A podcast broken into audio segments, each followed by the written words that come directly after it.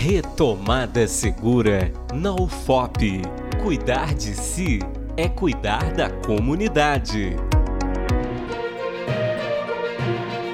Olá, você tem acompanhado aqui na Rádio UFOP FM que no dia 3 de março passou a funcionar o sistema para comprovação do passaporte vacinal para professores, estudantes e servidores da Universidade Federal de Ouro Preto. Desde então, a comunidade acadêmica, para frequentar as dependências da universidade nos três campi, em Ouro Preto, Mariana e João Molevade, deve acessar o portal MinUFOP e na aba Serviços, anexar o documento que comprova imunização completa contra a Covid-19. Os estudantes de graduação da universidade precisam enviar o passaporte até o dia 15 de março. E de acordo com o levantamento da Pró-Reitoria de Graduação da UFOP, realizado na última quarta-feira, apenas 50% dos alunos da graduação, ou seja, cerca de 6 mil estudantes, haviam enviado o comprovante. A situação é ainda mais alarmante em relação aos estudantes da graduação à distância. Apenas 10% enviaram o passaporte.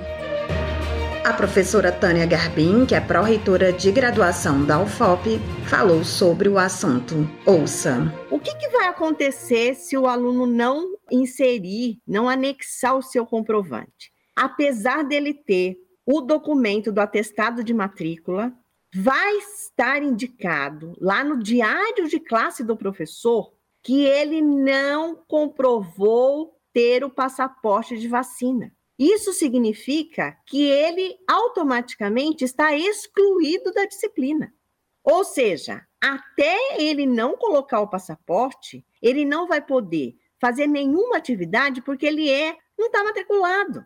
É como se ele não estivesse matriculado na disciplina. Ele pode até falar assim: ah, mas eu vou lá na UFOP, entro na sala e fico lá presente na sala. O que, que vai adiantar?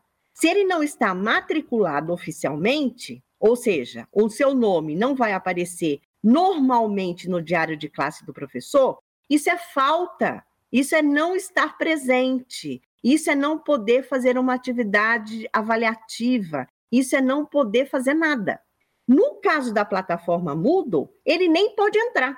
Então, ele já é impedido de entrar na plataforma Moodle. Então, muitos alunos vão estar matriculados em componentes curriculares que vão ser oferecidos de forma remota. Se o estudante não anexar o passaporte de vacina, ele não vai poder entrar na plataforma do professor. A pró-reitora chamou atenção para aquele aluno que colocou no sistema que está com a vacinação incompleta, mas na verdade já completou o ciclo de imunização com as duas doses da vacina ou a dose única. Tânia também destacou que o passaporte vacinal pode ser comprovado com o documento emitido pelo aplicativo Conect SUS ou mesmo com uma foto do cartão de vacinação. Outra coisa importante, nós já identificamos que ocorreu problemas. Muitos estudantes colocaram que estão com vacinação incompleta, só está faltando a dose de reforço. Não é isso. Quem tomou a primeira e segunda dose está completo, está com a vacinação completa. A dose de reforço é a mais.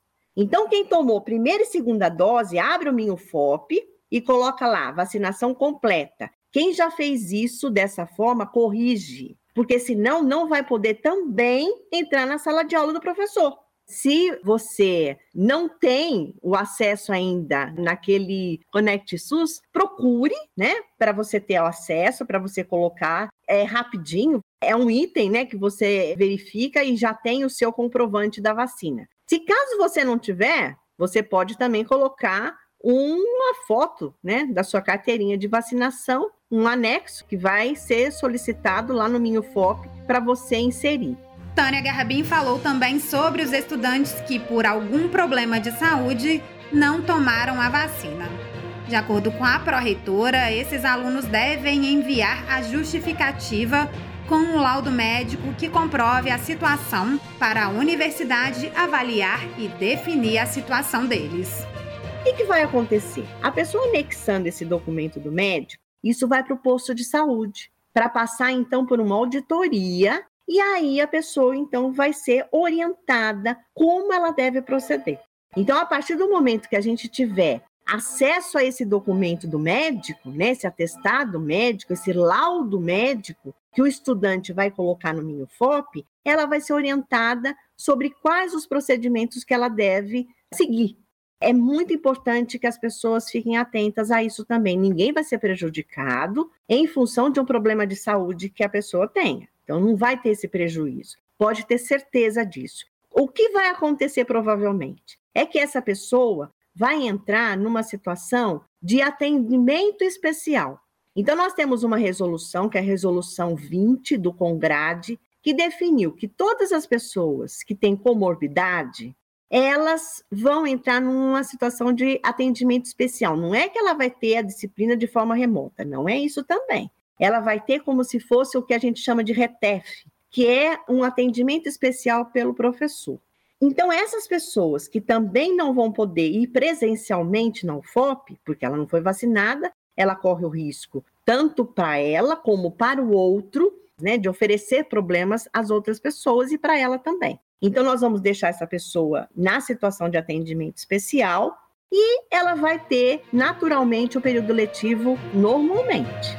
A pró-reitora recomendou aos estudantes que estão tendo problemas para enviar o passaporte vacinal que procurem as sessões de ensino dos cursos ou a pró-reitoria de graduação.